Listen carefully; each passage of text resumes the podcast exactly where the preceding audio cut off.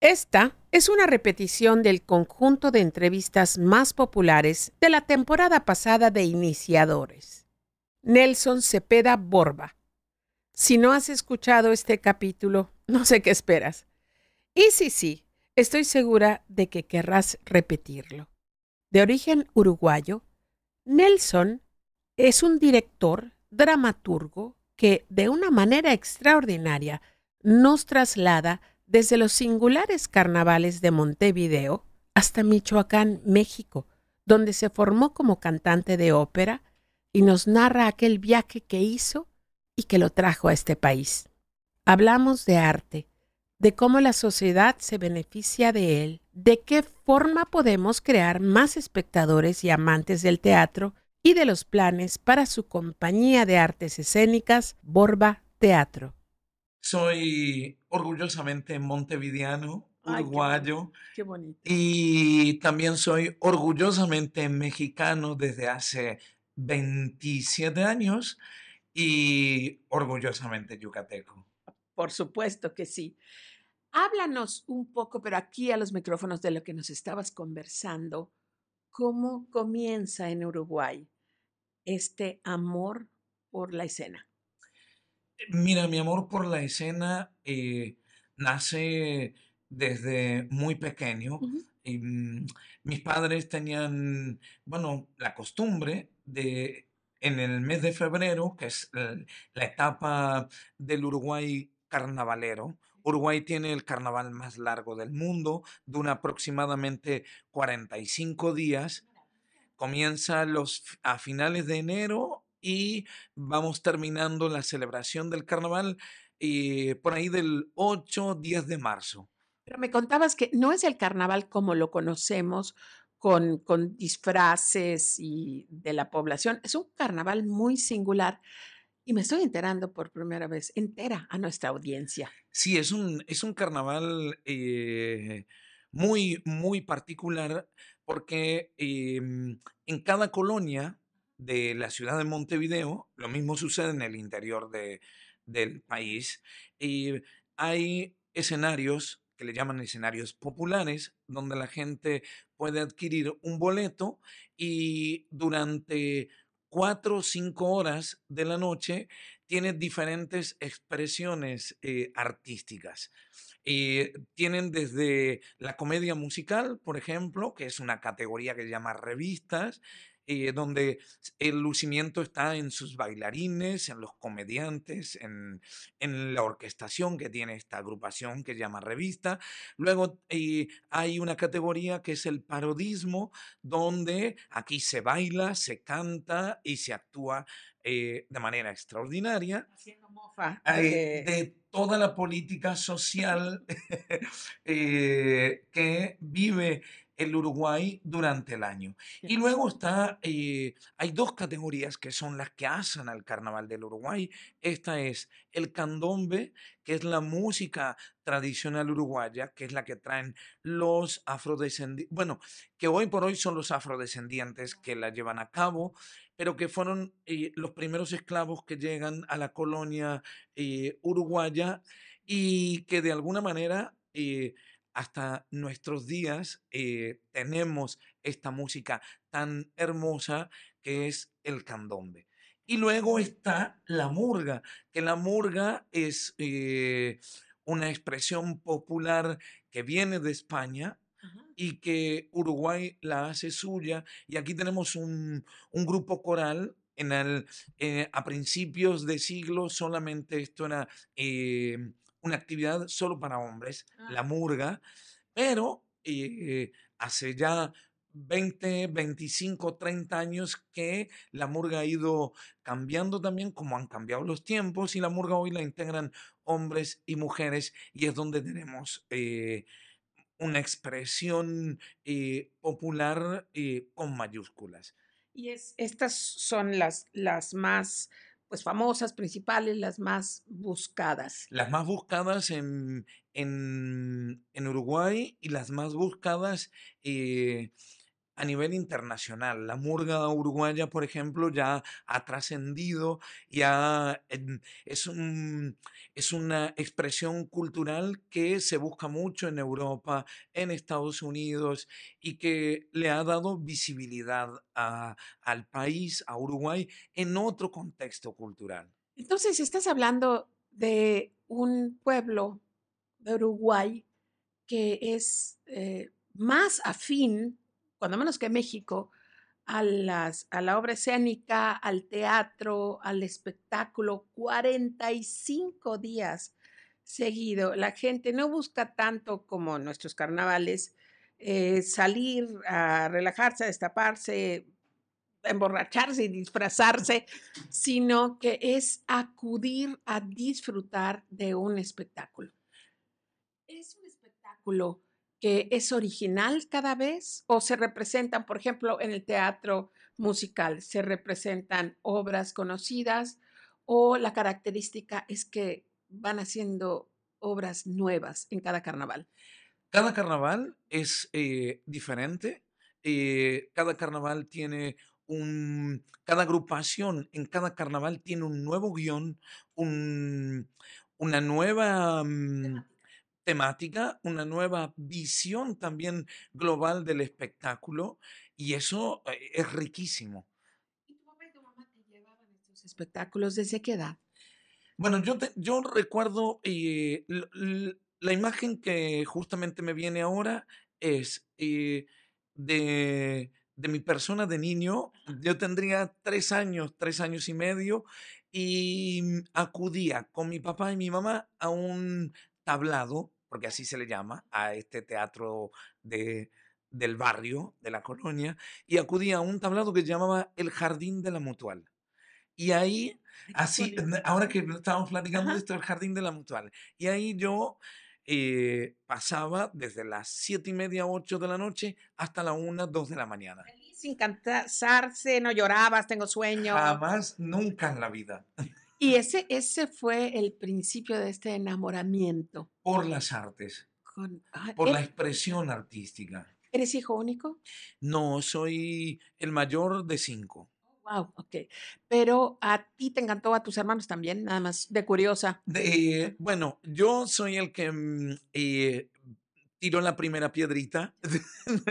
y luego que yo di el paso, ya en, en nuestra etapa adulta, mis hermanos eh, también se han dedicado de alguna manera, bueno, uno de ellos se dedicó eh, a la música y ya sus hijos, es decir, mis sobrinos sí se han dedicado por entero al, al, a la música. El resto no tanto.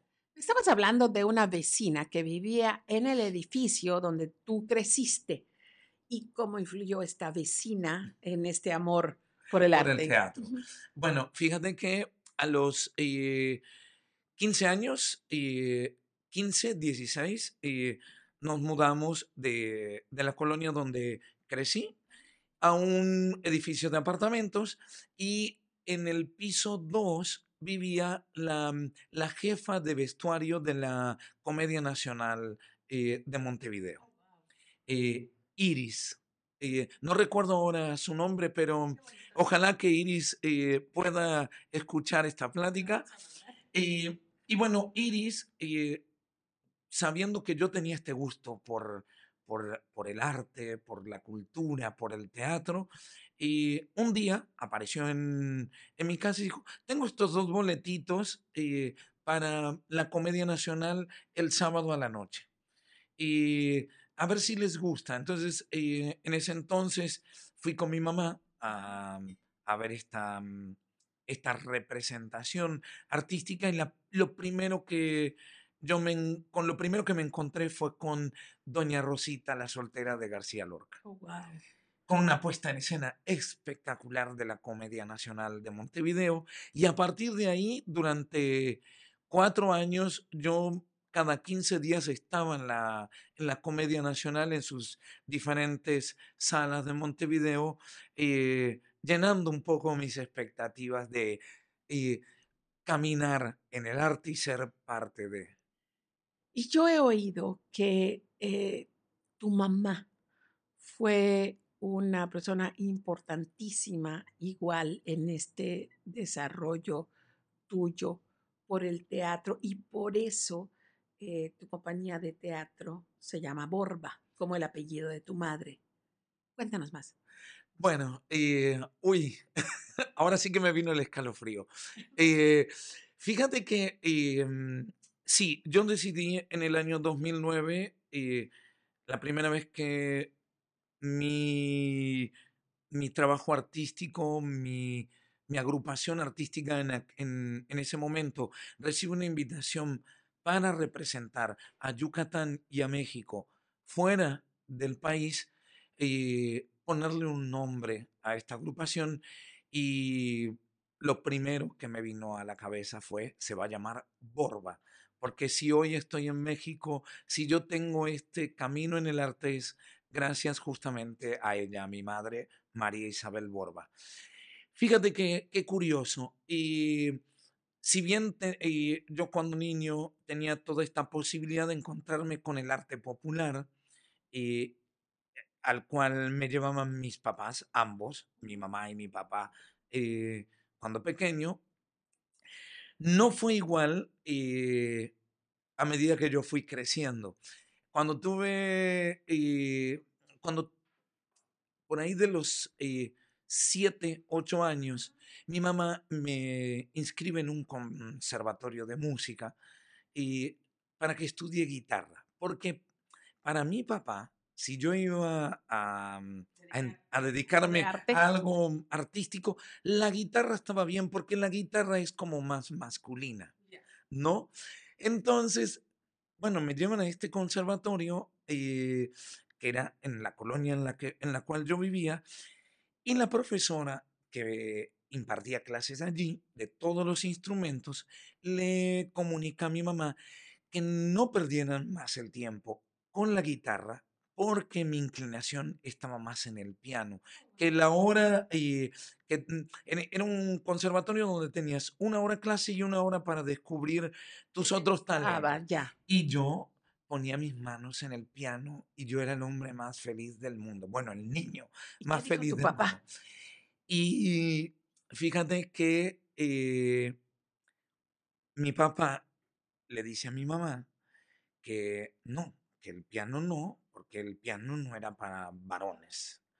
¿no? que estés contando esta historia. Entonces, pero fíjate que yo y tuve que llegar a los 18 años cuando hago mi primera obrita de teatro eh, como, mm, como aspirante actor en una, en una compañía que tenía como este desarrollo para jóvenes eh, que querían emprender eh, su trabajo como actores y demás, se llamaba Café Teatro y funcionaba en la Asociación Cristiana de Jóvenes, que era como una especie de club deportivo con otras áreas. Y en estas áreas había un área cultural donde había una agrupación que se llamaba Café Teatro e impartía los talleres para los jóvenes inquietos como yo.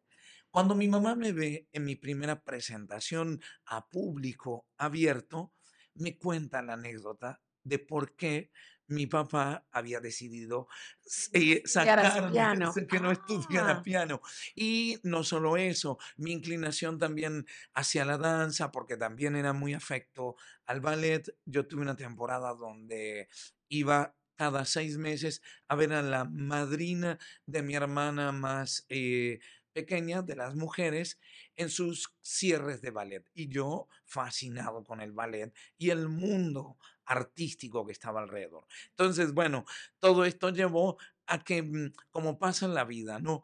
Eh, mis papás se divorcian cuando yo tengo más o menos 10 años y a los 18 mi mamá me cuenta toda esta historia. Es como que te libera para ándale, ándale tras este sueño que siempre has estado persiguiendo, pero me estabas contando que tú llegas a México porque eras o cantabas ópera y llegas al conservatorio. Cuéntanos ese momento y después vamos a hablar de todas las maravillas que estás haciendo aquí, pero cuéntanos ese momento donde tú estás en Uruguay, qué edad tienes, por qué estás cantando ópera y por qué vienes a México. Bueno, y como crecí con este eh, ambiente entre el carnaval y el teatro, yo cuando tuve 17 años eh, fui a hacer una prueba de admisión a una agrupación eh, de parodistas y me dijeron que yo no tenía el perfil para eh, ser, esa tontería. ¿Cómo alguien puede calificar? No sirves para eso. ¿A cuántos triunfadores del arte les han dicho, tú no, tú no cantas y ahorita está, tú no actúas ganando Óscares? O sea, pero bueno, te dijeron que no. Me dijeron que no. Entonces eh, yo dije, bueno, no tengo el perfil, a lo mejor no bailo como los demás o no canto como los demás. y eh, para no ser tan extensa la historia, y el tema fue que yo llego a prepararme, porque dije, bueno, si no tengo el perfil, acá no me detengo, me voy a preparar y más adelante vuelvo a, concursar, a, asistir a alguno de estos castings em, y llego con la soprano Gilda Dolara, que era una de las sopranos más importantes que tenía Montevideo, y le digo, vengo para clases de canto. Y ella me dice, te voy a decir dos cosas. No soy maestra para voces para el carnaval. Yo enseño eh, el mundo de la música y la ópera. Y bueno, ahí como que yo dije, ¿y esto con qué se come? ¿Con qué se... Y yo dije, no, no, yo estoy dispuesto, estoy interesado en, en, el canto, en la ópera. Y bueno, y ahí inicia mi camino en la música, en la ópera. No estaba tan seguro si quería ser un cantante de ópera, pero el reto me parecía extraordinario. La disciplina, todo lo que tienes que saber. Pasé seis años de mi vida entre los 18 y los 23. Y sin ir a una mm, quizás discoteca para no desvelarse uno y cuidar la garganta y bueno, etc., etc. Y, y la primera vez que piso el escenario con una ópera siendo parte del, del coro eh, de ópera de Montevideo, que se llamaba en aquel entonces Pro Ópera, fue cuando dije, a esto es a lo que me quiero dedicar era, era, ¿te acuerdas? Y caballería rusticana y pariachi. Fueron mis dos. Luego mm, pasé por flauta mágica, siempre dentro del, del coro de Pro Ópera de Montevideo. Y la vida eh, no me iba a dejar eh, salir de Montevideo sin antes pasar por el carnaval.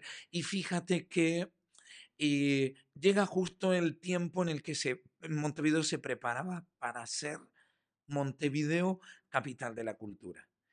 Ya. Y un compositor eh, uruguayo, Eduardo Daluz, que escribe música eh, tradicional uruguaya como lo es el candombe, me escucha cantando en la calle, porque yo cantaba en la calle como si cantara eh, y alguien pasó. Me decían, ¿qué le pasa a ese loquito? No, no es loquito. A mí yo siempre cantaba en la, este, de camino al trabajo, de camino a mi casa. La gente ya me identificaba. Ahí llega Nelson, ¿no? Eh, siempre cantando por allí. Ay, que estés en la cámara. Sí, y luego. Entonces, eh, me escucha en la calle y me dice, oye, ¿no estás interesado en, en formar parte de esta agrupación que yo dirijo desde hace algunos años, una agrupación eh, que se llama de Negros y Lubolos, que es música eh, tradicional, como lo digo, eh, uruguaya, con afrodescendientes. Y me dice, porque tú tienes una voz muy particular. Y bueno, ahí vino la historia que estudiaba ópera. Entonces, de alguna manera era un joven con rasgos afrodescendientes, pero que cantaban ópera y que ahora lo estaban invitando a cantar un candombe en la fiesta popular más importante que tiene el Uruguay, el carnaval. Me quiero morir porque ahorita me han entrado unas ganas enormes de oírte cantar. bueno, cuando estemos un poquito mejor, más relajados. Y bueno, se, Digo que sí, ese año eh, canto en esta agrupación y, me saco la espinita de vivir la fiesta popular uruguaya.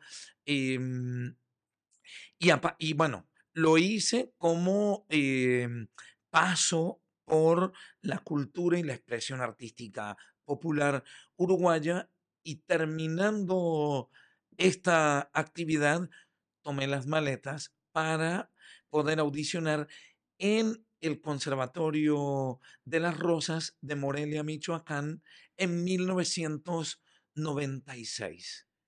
Oye, Nelson, es la primera vez, lo confieso, que yo escucho acerca del Conservatorio de las Rosas. ¿Tú dónde escuchas de este Conservatorio de Michoacán? Bueno, yo escucho del Conservatorio de las Rosas de Michoacán en, en mi formación operística y musical y aparte vivo.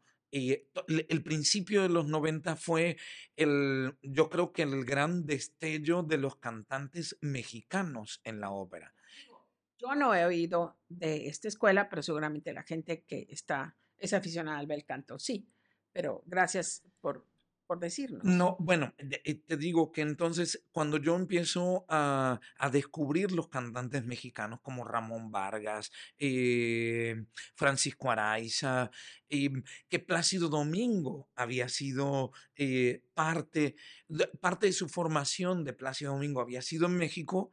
Bueno, cuando busco las escuelas aparece el Conservatorio de las Rosas, uno de los más antiguos de México, y dije, yo voy para allá. Y, y tuve la Te fortuna. dijeron, tienes que audicionar y viniste Y a audicionar. escribí y me dijeron que para mm, poder ingresar tenía que audicionar. Entonces dije, bueno, era la primera vez en la, que- eh, en la que me enfrentaba a esto de, bueno, y audicionar, ¿y qué hacemos? Bueno, nos vamos. Mi mamá, eh, obviamente, no estaba muy de acuerdo en, en esta idea de que eh, su hijo eh, saliera a un país tan lejos em, como México. Entonces, eh, yo a través de, un, de una mentira piadosa de que me iba a pasar unas vacaciones Nelson, en el campo, en el norte de Argentina, con uno de mis tíos, es que yo me pude venir a México. ¿Dijiste a tu mamá? No, jamás. venías? Yo le dije a mi mamá eh, desde el Palacio de Bellas Artes en un teléfono eh, de la calle donde compras tu tarjetita, bueno, donde compras tu tarjetita, mamá, estoy aquí, estoy en México y estoy frente a Bellas Artes. Con dos mochilas al hombro y bueno, veremos qué sucede. ¿Ya habías audicionado? No, todavía no. Era la primera vez que ponía pie, eh, mis pies sobre tierra mexicana. Qué precioso. ¿Qué pasa en el conservatorio? Y bueno, eh, yo llego en el año 96 al, al Conservatorio de las Rosas y primero llego a la ciudad de, a Ciudad de Hidalgo, en Michoacán, por estas recomendaciones de, de la vida, que uno te dice, ah, tengo un amigo y una amiga, y, no- y bueno, llego al, a Ciudad de Hidalgo y de Ciudad de Hidalgo llego a Morelia, Michoacán, está a una hora y media más o menos de, de Ciudad de Hidalgo, y en Morelia audiciono y tengo la posibilidad de ingresar ese año a la escuela, a mi formación en, en bel canto, y en esta escuela conozco a tres extraordinarios músicos yucatecos. No me digas. Estos músicos yucatecos que son para mí eh, em, eh, la maravilla del planeta, porque como ellos creo que no tocan, no hay ninguno que toque la guitarra como ellos. Son Y son em, Alejandro eh, Heredia, que hoy por hoy es maestro en el Conservatorio de las Rosas de Michoacán. Em, Calderón, eh, que Calderón Soto, que hoy es coordinador del el área de música de Bellas Artes, y Heriberto Canché, Sonny Calderón Soto, y Heriberto Canché, que es un gran trovador yucateco que reside hoy por hoy en Monterrey y bueno, se dedica a, a la música, a- tiene un estudio de grabación. Bueno, tres hombres súper se exitosos vuelven tus amigos. fueron mis, mis super amigos en la etapa de, de Morelia, Michoacán, esos, esos tres años y medio que vivimos de formación musical y operística. y yo era el único mm, como mm, eh, el que se salía de contexto porque los cantantes de óperas en Morelia eran muy cuidadosos. eh, eran vivos. Sí, su, su, imagen y los trasnoches y, y las saliditas. Y a mí me encantaba la vida eh, que llevaban los músicos, era fascinante. Los trovadores yucatecos. y es ahí donde conozco, bueno, a este grupo de talentosos yucatecos que me invitan en el año 98 a su tierra. Y es en el 98 que yo llego a, ¿A vivir o a visitar? No, vine a visitar eh, Mérida, pero fíjate que yo les digo, bueno, y está cerca Cancún, eh, porque ellos me decían que estaban al sur de México. Me decían, sí, está Cancún. Bueno, llegué y creo que no hice ni 24 horas en, en Mérida, me fui a Cancún. Y al regreso de Cancún me, me instaló 10 días en Yucatán.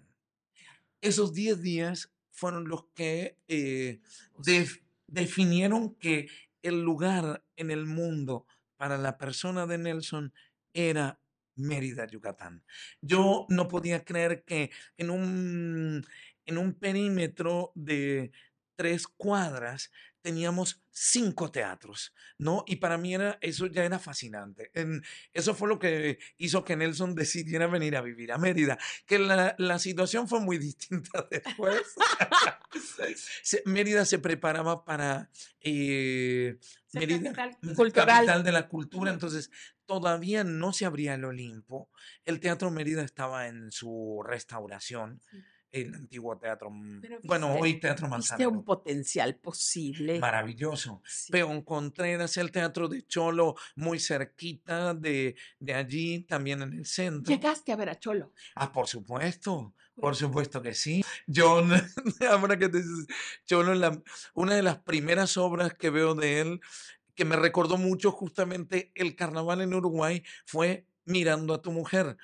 y entonces, bueno, era, una parodia de la, telenovela, Mirada de Mujer. Mirada de Mujer, pero con una crítica eh, social y política como ningún otro hasta el día de hoy, eh, creo que ha logrado ese, ese nivel de, de humor para decir las verdades, ¿no? De lo que nos duele y nos conmueve en nuestro lindo Yucatán. Y como lo decía, sin no es que decir groserías sea malo, yo digo groserías, lo, lo, confieso acá, sí, pero, pero de verdad con mucho más ingenio e inteligencia que con la palabra es rápida que... Efectivamente, a Cholo nada más bastaba con verle cómo movía sus ojos hacia un lado o hacia el otro y decía, e, esto es impresionante, ¿no? Y bueno, y creo que eso... Eso, todo ese cúmulo de experiencias definió, pero en 10 días que tú te quedarías en Yucatán? En 10 días, bueno, tengo este contacto con, con la expresión eh, más eh, popular, ¿no? Y, y más eh, auténtica, que fue el teatro regional a través de Cholo. Y también tuve la fortuna de conocer a una de las mujeres más brillantes que, has tenido, que ha tenido este estado, que es que fue la maestra Beatriz Rodríguez Guillermo, creadora de toda esta filosofía del el Secuni, del Centro Cultural de la Niñez Yucateca, y es la que me abre las puertas, de alguna manera, a mi trabajo eh, artístico, pedagógico en Yucatán. Qué lindo, pero entonces en ese momento, cuando tú defines, tú no estabas pensando que enseñarías artes, tú no estabas pensando en que querías eh, pues iniciar una compañía de teatro, eh, escrito, o sea, está, eran ideas, pero no era una finalidad, no era un objetivo bien definido en el momento en que llegas aquí. ¿Qué año fue? ¿96? En, en el 98. 98, finales del 98. ¿No comienzas a dar clase? Bueno, entonces, ¿qué sucede? No habíamos terminado el proceso en, en Michoacán cuando yo vengo a, a, a Mérida, a Yucatán, y bueno, la propuesta de Beatriz, porque conozco a Beatriz también por, eh, por otras personas. Y bueno, visitamos varios espacios, ¿no? De, del quehacer eh, artístico, del quehacer artístico y pedagógico. Y Secuni recién estaba eh, formándose. Entonces, cuando me hacen esta invitación, yo pensé que esto era a lo mejor por la calidad humana que yo encontraba en Yucatán. La gente es muy generosa. Yo digo, bueno, la propuesta, bueno, aquí tienes las puertas abiertas para que tú puedas desarrollar un proyecto para niños y demás. Yo pensé que esto era eh, parte de esa generosidad, Era pan ¿no? diario, todo el tiempo se vive teatro, sí, sí. Lo que hasta el día de hoy no puedo creer que es que en el año 99 yo ya recibo, eh, eran los primeros correos eh, eh, electrónicos, finales Ajá, del ajá. 99, y recibo el primer como correíto electrónico eh, invitándome la maestra Beatriz Rodríguez Guillermo a formar parte de su grupo de maestros para el Secuni. Y en el año 2000, bueno, finales del 99, en el año 2000, yo formo parte de este grupo de maestros, eh, iniciándose en el ámbito de la pedagogía artística en el Secuni. ¿Qué pasa con la carrera de cantante de ópera? Bueno, mi- fíjate que la carrera como cantante de ópera no es que no haya resultado. Gracias a mm, uno de los maestros, que era el maestro, eh, ahora me van a ir su, su nombre, de nombre Alberto, el apellido es que me quiero acordar, me dijo que era de origen cubano y era el maestro de el área del taller de ópera de... Yucatán. No, del Conservatorio de las Rosas. En, el en dos ocasiones me dijo, tus frijoles están en el teatro.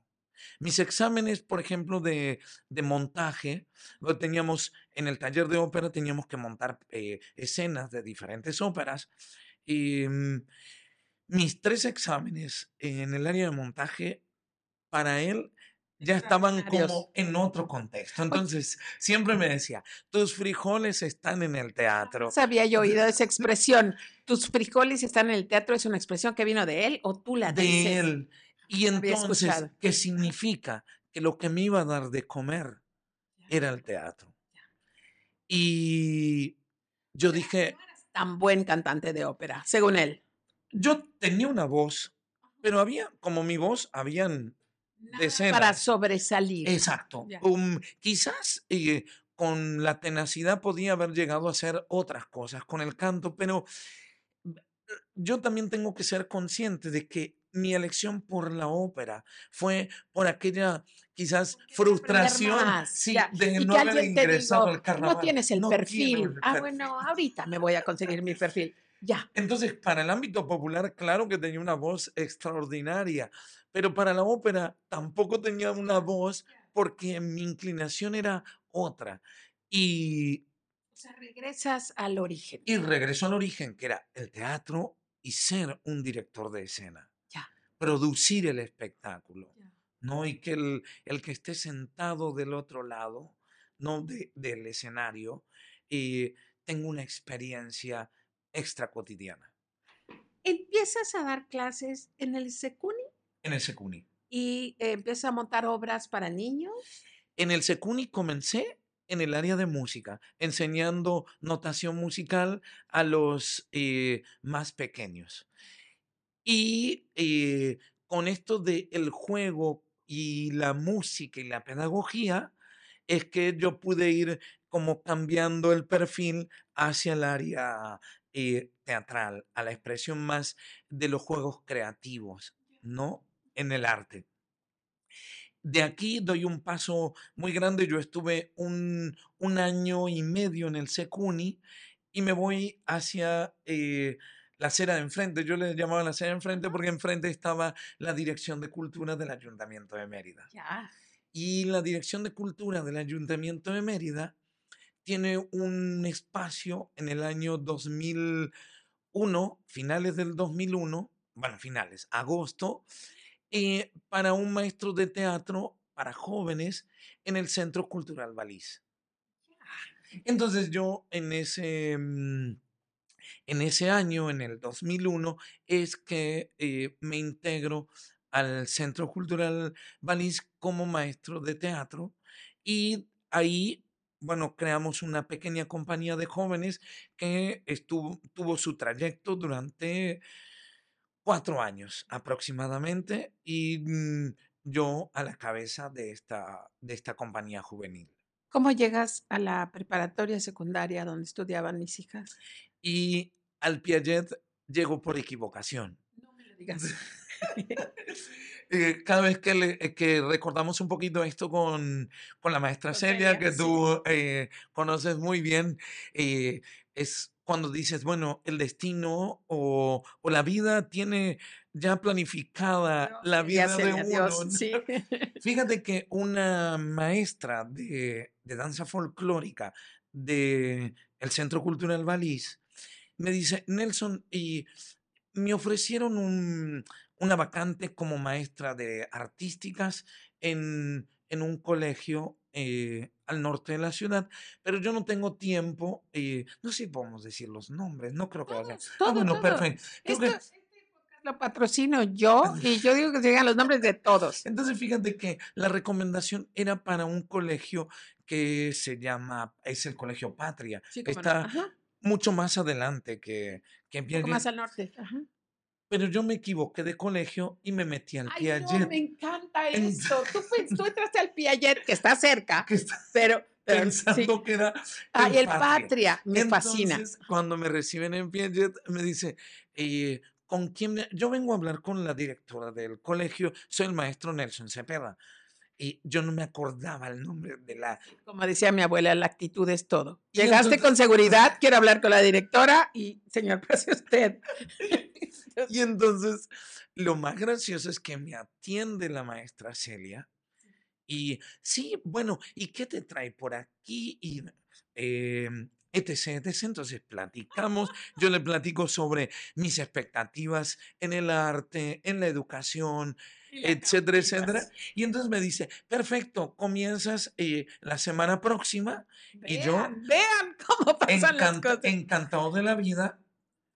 Y cuando preparo la cena en mi casa para invitar a la maestra que me recomendó Y agradecerle. y ¿no? agradecerle, lo primero que me dice es que, Nelson, qué mal me dejaste, te estuvieron esperando en la escuela y tú nunca fuiste a la entrevista. Le dije, pero si yo ya estoy trabajando. Bueno, fue la verdad que muy gracioso. Es una anécdota que si Evelyn está escuchando esto, eh, va a estar, eh, pero sentada muriendo de risa, ¿no? Entonces, eh, esa fue un poco la, la historia de cómo llego a, a Piaget. Yo voy a apretar el botón de adelanto, de fast forward. ¿ok? Eh, ¿En qué momento llega esta ilusión o necesidad de crear una compañía de teatro? ¿Qué estaba pasando en tu vida? Eh, ¿Qué necesidad viste? ¿Qué querías hacer?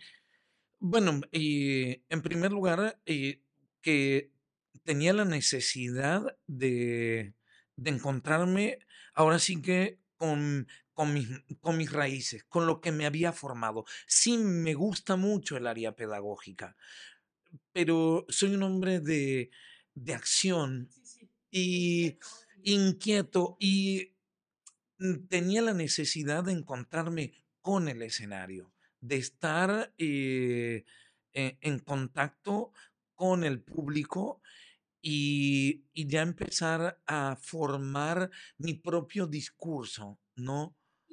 ¿Y buscaste primero compañías de teatro para pertenecer? Eh, ¿Viste que se había, que no había? ¿Qué- ¿Cómo fue? No. De, en el primer momento que yo decidí, desde el primer momento que decidí, eh, quiero hacer esto, eh, no me preguntes hoy eh, si lo volvería a hacer, no lo sé, porque esta- son estas cosas que uno hace de manera eh, inconsciente. no es consciente de lo que... Calentura empresarial. Totalmente. Sí, sí, sí. Y de- ser mi compañera. y de emprender eh, mi propio movimiento eh, artístico. Entonces, en aquel entonces, eh, que fue el año 2003, sí, 2003, eh, mm, tuve oportunidad de trabajar em, desde mi persona con el performance invitado por, en aquel entonces, por el Instituto de Cultura de Yucatán a través de Raquel Araujo, que era quien estaba al frente, y me invita a un festival de performance y yo llevo una propuesta que partía de mi persona, ¿no? Y en ese, en ese momento conozco a otros y a otras creadoras y creadores del Estado y es cuando decido eh, tener mi primera puesta en escena formal, invitando a, formar parte de esta, mm, de esta obra a mm, la maestra Elena Larrea Peón, eh, que ya no está con nosotros, está en un plano donde nos cuida a todos los que de alguna manera estuvimos cercano a ella, y, mm, y Ariadna Medina que Ariadna Medina hoy por hoy también es una, una artista eh, muy talentosa y que forma parte de este tejido eh, artístico yucateco importante, ¿no? Entonces, háblanos de esa primera obra. Bueno, la primera obra, eh, con esa puesta en escena, se llamó El desayuno durante la noche. Hmm. Esta obra yo la presento en una antigua casona de Isibna que se llama la Chateau Margaux. La Chateau Margaux. ¿Se sigue llamando así? y todavía es Chateau Margaux y en, en, la torre de esta casa, que es una torre con vitrales preciosísima, y tiene el número 1920 porque fue construida en 1920. Está a la vueltecita Em, si uno viene del Monumento a la Patria hacia el norte, llegas a las rieles del tren y tenemos una esquina donde antiguamente estaban marcos, cuadros y marcos.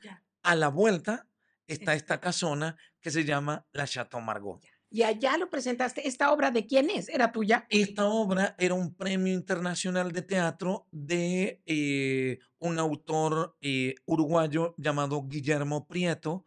Y yo traigo este texto a nuestra sociedad meridana yucateca. tropicalizas y la llevo y la traigo a nuestro contexto. Entonces esta primera obra era una familia que había tenido eh, su gloria en años pasados por la empresa familiar y hoy era una familia que vivía alrededor de sus cuatro paredes. Y, de su gloria pasada. Y de su gloria pasada.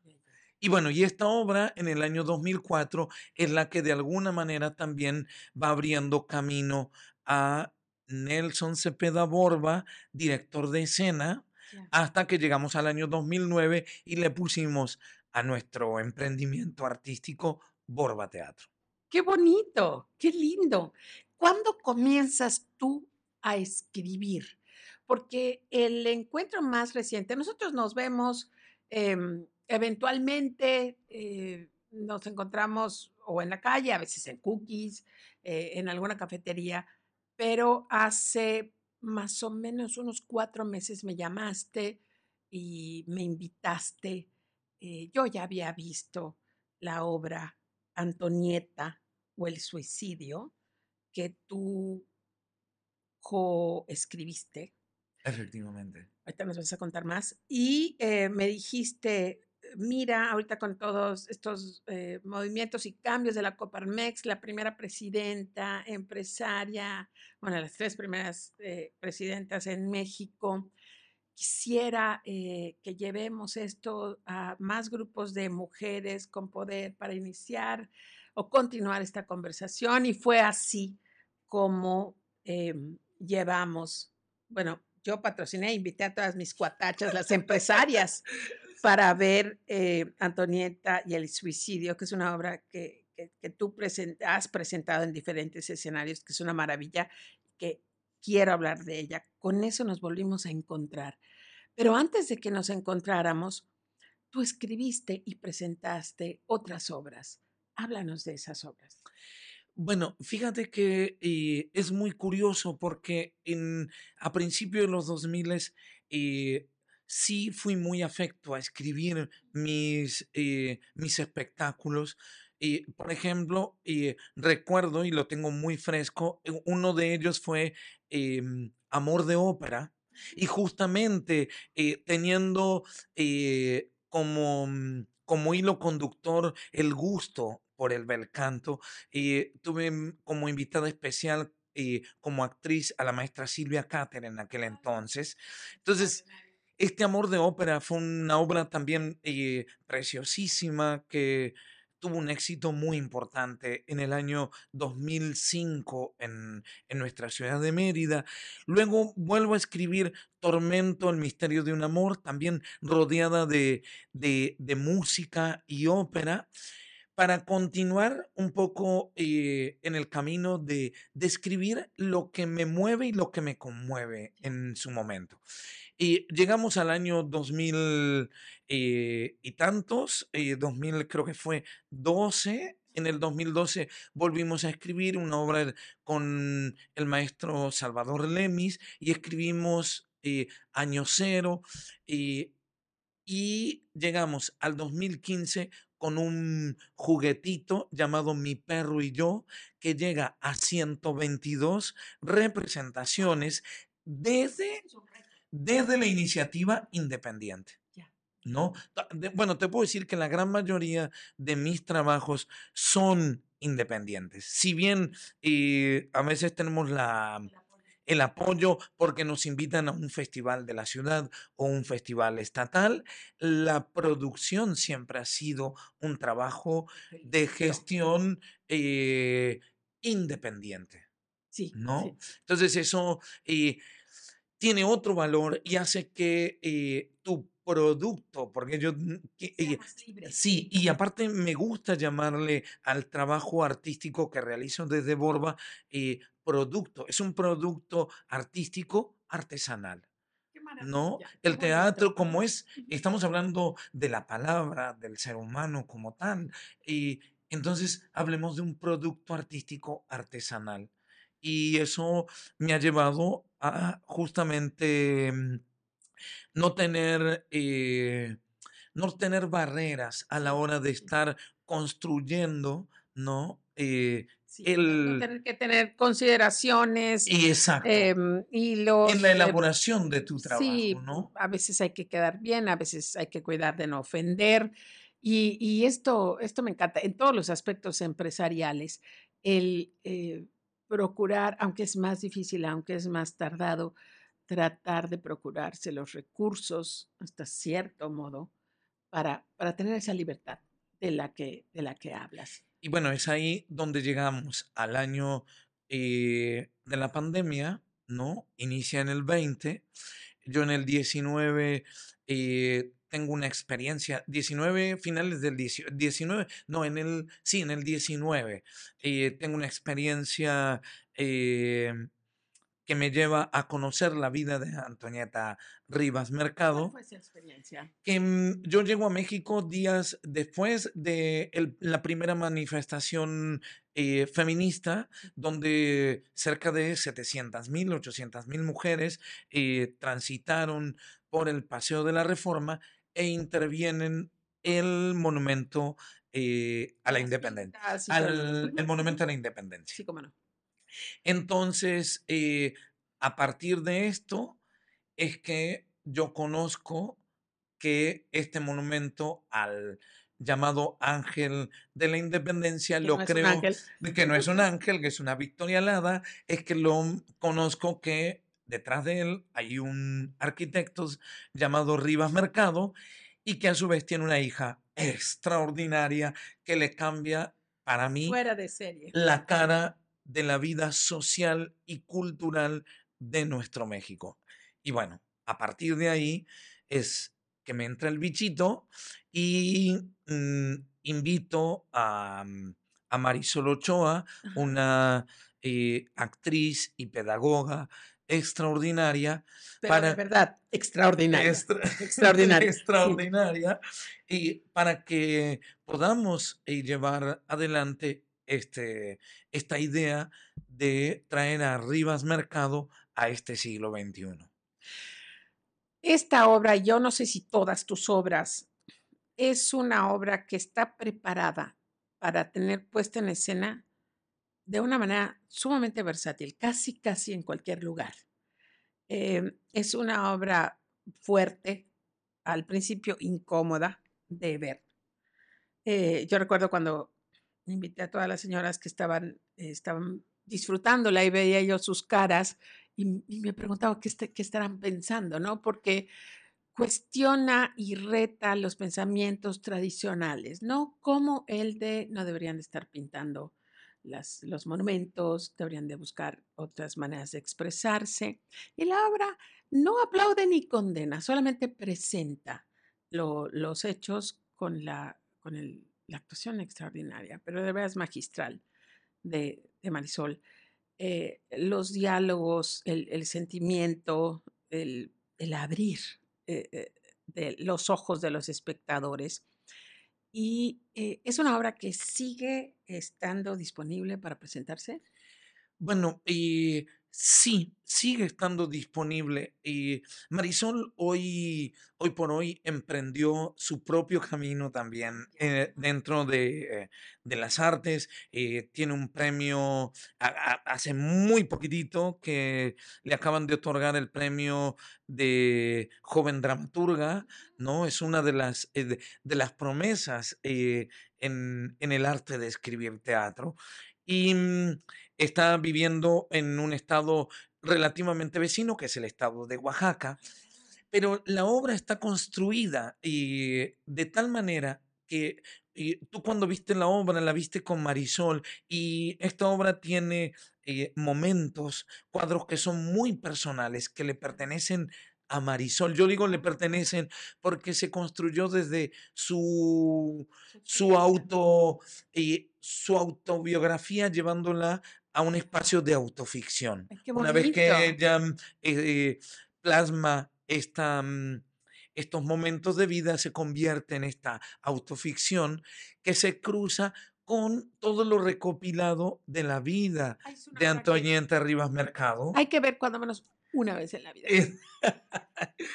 Qué bonito. ahora tú vuelves esta colaboración con Silvia Cater, eh, porque yo pues yo le llamo la primera actriz de, Yucatán, eh, y van a poner una puesta en escena de una obra.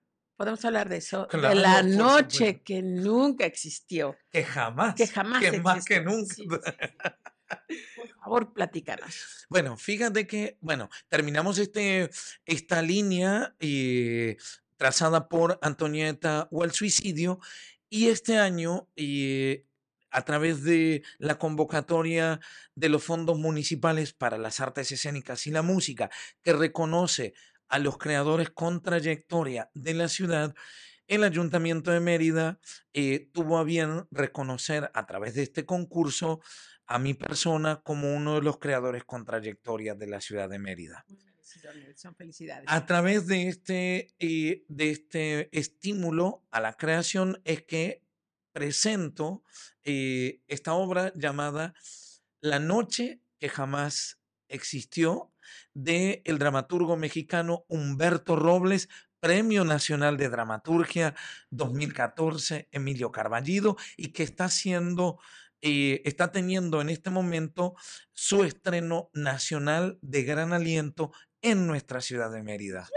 Y bajo tu dirección está bajo la dirección de mi persona y cobijada por Borba Teatro. ¿Nos puedes dar un, así como un teaser, una probadita de lo que es la noche que jamás existió? Claro que sí. Bueno, para todos los que nos están escuchando y para ti, y la noche que jamás existió se va a presentar el 22 y 23 de en septiembre en eh, la sala Felipe Carrillo Puerto de la Universidad Autónoma de Yucatán. Esta obra nos invita a replantearnos eh, dónde estamos parados hoy por hoy respecto al sentimiento del amor. ¿Qué estamos haciendo con el amor?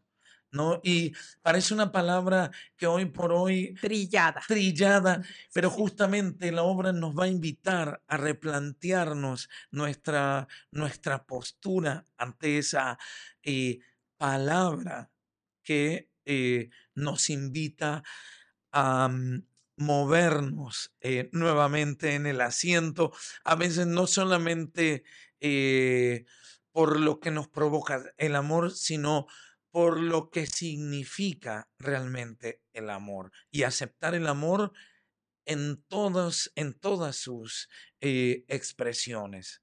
¿Puedes contarle a las personas cuáles son los personajes que aparecen o prefieres que sea sorpresa? No, este es un encuentro que lo tiene la reina Elizabeth I de Inglaterra con el escritor de su tiempo, que es William Shakespeare. Ay, va a estar fabulosa. ¿Por qué solamente dos noches? Em, porque es una obra de, de gran aliento. Entonces empezamos en el mes de julio con la temporada Olimpo, ya estamos transitando con algunas eh, funciones, pero vamos a tener estas dos de pilón en el Teatro Felipe Carrillo Puerto, celebrando eh, la Dirección de Cultura del Ayuntamiento de Mérida los 100 años de la Universidad Autónoma de Yucatán. Entonces, por eso también se ha hecho este puente de que algunas de las producciones de estos creadores con trayectoria puedan albergar espacios de la universidad. Qué sensacional. En esta última parte de esta entrevista, quiero eh, que nos hables, que nos des un argumento de por qué es necesario el arte, pero en específico el teatro, en la vida cotidiana de las personas. Fíjate que para, mm, para mí, cuando descubrí eh, lo que el teatro produjo en, mi persona, eh, siempre he sostenido que el teatro es la herramienta em, indispensable que debe tener eh, toda institución que forme a las personas, que vaya acompañando el desarrollo de una persona. Eh, así sea eh, en la escuela, en la secundaria, la preparatoria, la, universidad. Y te puedo decir hoy por hoy eh, que dentro de una empresa, la herramienta del teatro nos permite acercarnos al otro, permite que el otro también pueda expresarse eh, de una manera muy distinta quizás a la que conoce. No, el teatro me permite. No estás hablando solamente del actor. No, no, no, estoy hablando de del espectador. de la, del espectador. Por eso te digo que el teatro como herramienta de, de transformación social, del teatro como una herramienta para el desarrollo integral de todas las personas. Por eso eh, creo que hoy por hoy eh, una empresa em, no necesariamente educativa, y sí es importante que en algún encuentro con sus trabajadores esté presente una hora o un tallercito de teatro para poder conocer eh, al otro. Te traigo, yo te traigo a cookies y hacemos el experimento. Por supuesto que sí, estoy a las órdenes. No, espérame, pero ah, yo voy a aprovechar este espacio. Cuéntame más o menos cómo poner una obra. Eh, no solamente poner una obra, que los eh, integrantes de tu equipo de trabajo tengan la posibilidad de que a través de la herramienta del teatro, quizás eh, pueda encontrar que tengo facilidad para eh, atención al cliente. No, pero por supuesto que tengo eh, la posibilidad de acercarme quizás a mi compañero que es el más tímido de todo mi equipo de trabajo, que no sé cómo acercarme a él. Bueno, el teatro me ayuda a integrar eh, todos estos equipos de trabajo. Integrar, integrar a todo tipo de persona en una empresa o solamente los que son extrovertidos o solamente los que... Justo, ahí está el gran potencial del teatro, que todos eh, en equipo eh, trabajan y desarrollan eh, la experiencia juntos. Vamos a hacer eso porque fíjate que aquí Alejandra que nos está acompañando y yo somos fanáticas del roleplay eh, para enseñar, que es una manera de enseñar a nuestros chicos a cómo pues, proyectarse seguros o, cómo calmar a un cliente o cómo responder a cierta situación. Pero tienes toda la razón, Un director de teatro, un profesional del teatro sería mucho más, eh, pues, exitoso y capaz para dirigir este tipo de, Sí, y trabajar desde, desde, desde, la improvisación, ¿no? Desde la, desde la, desde la creatividad. Y qué bonito es, por ejemplo, tener justamente lo que acabas de decir. De repente tenemos, eh, eh, así como tenemos públicos diferentes eh, a la hora de proponer una puesta en escena, el empresario tiene públicos eh, que, que, son meta y también públicos a los que él quiere em, acceder o em, acercar su producto. Pero no solamente es eso, a veces tienes clientes que eh, son muy especiales y que uno se paraliza si, por ejemplo, dice, mm, a lo mejor viene y dice, es que eh, mi galleta no traía tanto chocolate como la de mi amigo. Y, y uno se paraliza, ¿y qué hago en esta situación? Bueno, hay que improvisar. ¡Qué bonito! Y tú, se puede enseñar a improvisar. Ah, pero por supuesto, de eso, de, de, eso hablamos cuando hablamos de la, eh, de la, herramienta del teatro para todo este tipo de situaciones, ¿no? Desde el ámbito empresarial. Me estoy comprometiendo ante estos micrófonos y esta cámara para eh, asegurarte de que vamos a hacer un proyecto así en la galletería y después vamos a, platicar del resultado. Estupendo, estupendo. ¿Qué falta en Mérida para atraer a más gente a ver el teatro? No solamente ver teatro, sino exigir que haya más teatro. Desde tu punto de vista, ¿qué nos hace falta? Y mm, yo creo que, yo siento que son eh, dos los caminos las dos vertientes. Una eh, es en el ámbito de generar nuevos públicos desde eh, el ámbito educativo. Y desde las escuelas, desde la etapa formativa y formar al alumno eh, de manera integral con las artes. No es que no se vuelva un requisito porque la SEP lo tiene escrito en su programa de aprendizaje. Sí, em, es porque lo necesito justamente para la, para la vida. La herramienta de transformación social es el arte en la etapa de formación. Yo tengo un buen contacto con las disciplinas artísticas y tengo un espectador a futuro. Y por otro lado, eh, creo que eh, hoy por hoy nuestra ciudad de Mérida ha crecido de una manera que mm, uno cerró los ojos eh, con quizás 20 carros en la 60 en el año 98-99 y hoy abro los ojos y tengo cuellos de botellas en todas las esquinas. Nelson, tuvimos una invitada aquí que vende bienes raíces, buenísima, y nos decía que ahorita la figura son 750 familias que llegan semanalmente a Mérida. O sea, y es verdad, eh, creo que por allá vas. Eh, yo antes no vendía ciertos productos porque al, al ciudadano yucateco pues no le hacían tanta ilusión, pero ahorita el ciudadano yucateco ya no es mayoría. Efectivamente. Los mercados están cambiando para, para mal, pero más bien para bien, porque entonces se está extendiendo este, este, esta gama de gustos y de exigencias, y yo creo que eso es bueno para el teatro también. Fíjate que es, eh, es muy bueno y creo que eh, nos está tomando de repente por sorpresa, porque no tenemos la infraestructura eh, preparada para este gran cambio si bien existen compañías en la ciudad que a lo mejor tienen su espacio independiente eh, y está muy bien, pero mm, eh, está llegando gente y público que también busca otro tipo de expresiones artísticas y este tipo de expresiones artísticas eh, no son de un espacio para 40 o 50 personas, ¿no? Entonces, tenemos teatros eh, en la ciudad que están en mantenimiento o las carteleras no están todavía siendo balanceadas de alguna manera que pueda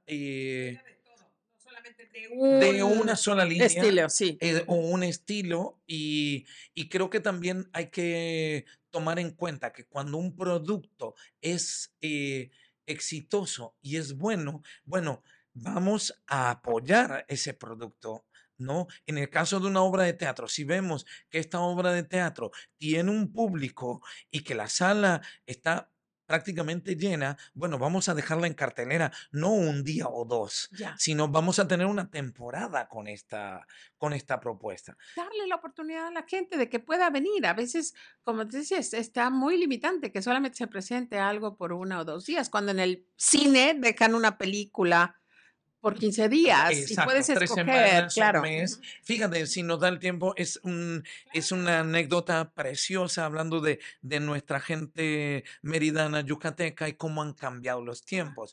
Y hace cinco años atrás era impensable que nosotros como artistas dijéramos, vamos a estrenar en verano, porque el verano yucateco es Chichulú, Chelé, Progreso, y la ciudad nos queda desierta. ¿No? Y en la temporada de lluvias, etc, etc. Este año a mí me toca estrenar el 29 de julio. Yo estrené el 29 de julio pasado en el Centro Cultural Olimpo. Y, y el pensamiento era, bueno, vamos a estrenar y si llegan 50 personas, eh, vamos a estar, pero muy contentos, porque recuerden, le decía yo a los eh, actores y al equipo de trabajo. Es verano, llueve, 29 de julio.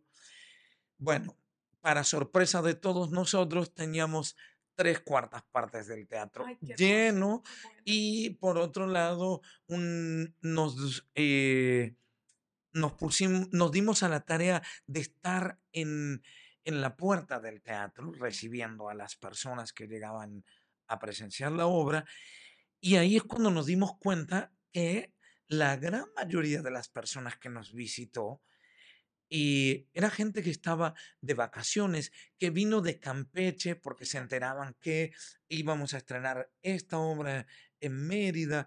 Y, y eso mm, nos llena de, mm, de esperanza. De esperanza, sí, de que, bueno, sí ha cambiado nuestra, nuestra gente en la ciudad y ha cambiado la manera en que se ve el trabajo artístico en la ciudad. Y con testimonios, historias, personalidades y talentos como el tuyo, Nelson, yo creo que la, gente va a seguir eh, cambiando, pidiendo, buscando esta oferta artística que tanto bien nos hace, como tú dices, en todos los aspectos. Yo eh, soy teatrera de corazón, eh, lo disfruto muchísimo, me emociona mucho esta posibilidad de este crecimiento. Por supuesto que voy a estar en primera fila para ver la noche que jamás existió y espero que muchos de, nuestras, de nuestros oyentes nos acompañen. Te quiero agradecer esta plática. Vamos a hacer el experimento de la empresa en teatro. Teatro en tu empresa. Y vendrás a platicar del resultado aquí. Muchísimas gracias, Maru. Muchísimas gracias a todos los que se están tomando este ratito para escuchar y compartir eh, con nosotros, porque ellos también deben estar, nuestros escuchas, platicando y pensando, también puedo hacer teatro. Sí, todos podemos hacer teatro. Nelson Cepeda de Borba Teatro, muchas gracias y nos vemos pronto. Muchísimas gracias, nos vemos muy pronto. Muchas gracias por escucharnos. Si encontraste la información útil o entretenida, por favor compártela. Queremos que mucha más gente conozca Iniciadores. Esta fue una producción de Maru Medina desde Mérida, Yucatán, México.